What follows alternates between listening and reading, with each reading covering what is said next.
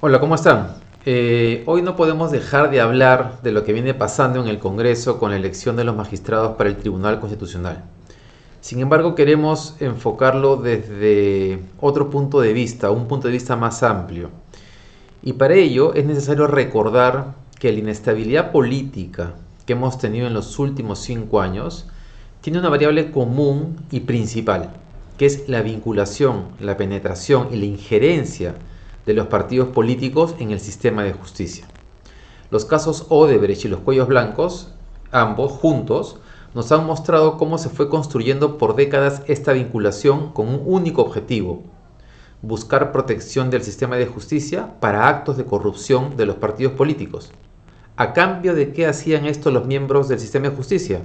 A cambio de coimas y también de prebendas políticas y de protección política. Eh, y ese es el problema más grave que tenemos en el país en este momento. Y si no lo, y si no lo resolvemos, vamos a andar de tumbo en tumbo y de crisis política en crisis política.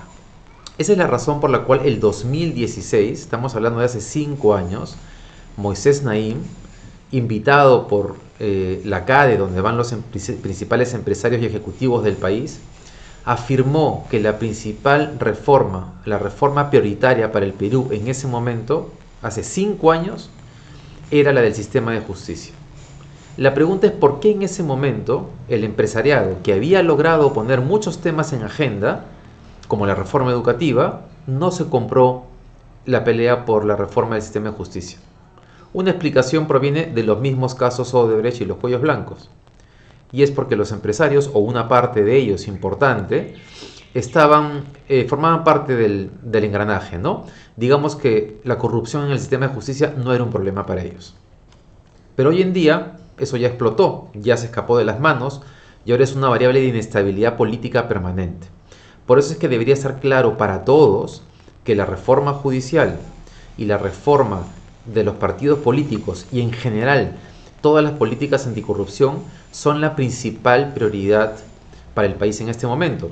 Ojo que ahora ya no tenemos al Fujimorismo o al aprismo, pero tenemos a Perú Libre, un partido que no ha tomado todavía el gobierno central, pero ya sabemos que en el gobierno regional de Junín ha habido actos de corrupción.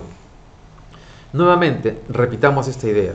Si no logramos solucionar este problema, si no logramos romper el vínculo entre los partidos políticos y el sistema de justicia, vamos a seguir en esta crisis continua eh, que llevamos en los últimos cinco años, porque lo único que pasará es que los partidos políticos seguirán luchando para tener el control del Ministerio Público, del Poder Judicial, del Tribunal Constitucional, como están pretendiendo en este momento.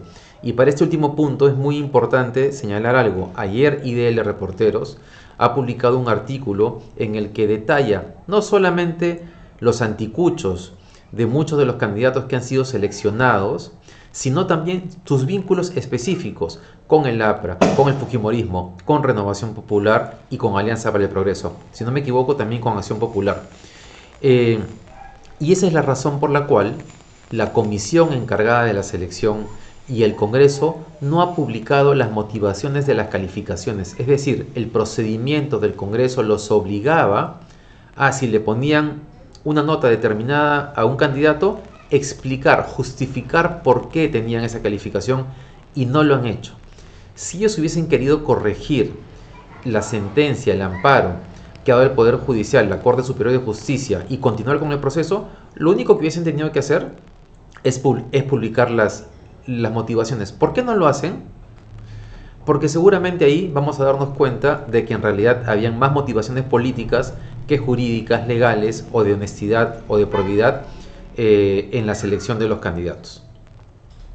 Bien, eso es, simplemente no olvidemos, por favor, que la principal reforma que tenemos por delante como país es la reforma del sistema de justicia. Es y también eh, romper el vínculo entre política y sistema de justicia. Y que las políticas anticorrupción son la principal prioridad que debemos ante la cual debemos mantenernos vigilantes.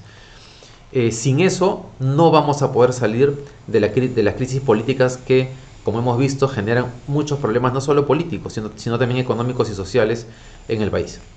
Ese fue el comentario de esta semana, nos vemos el próximo jueves.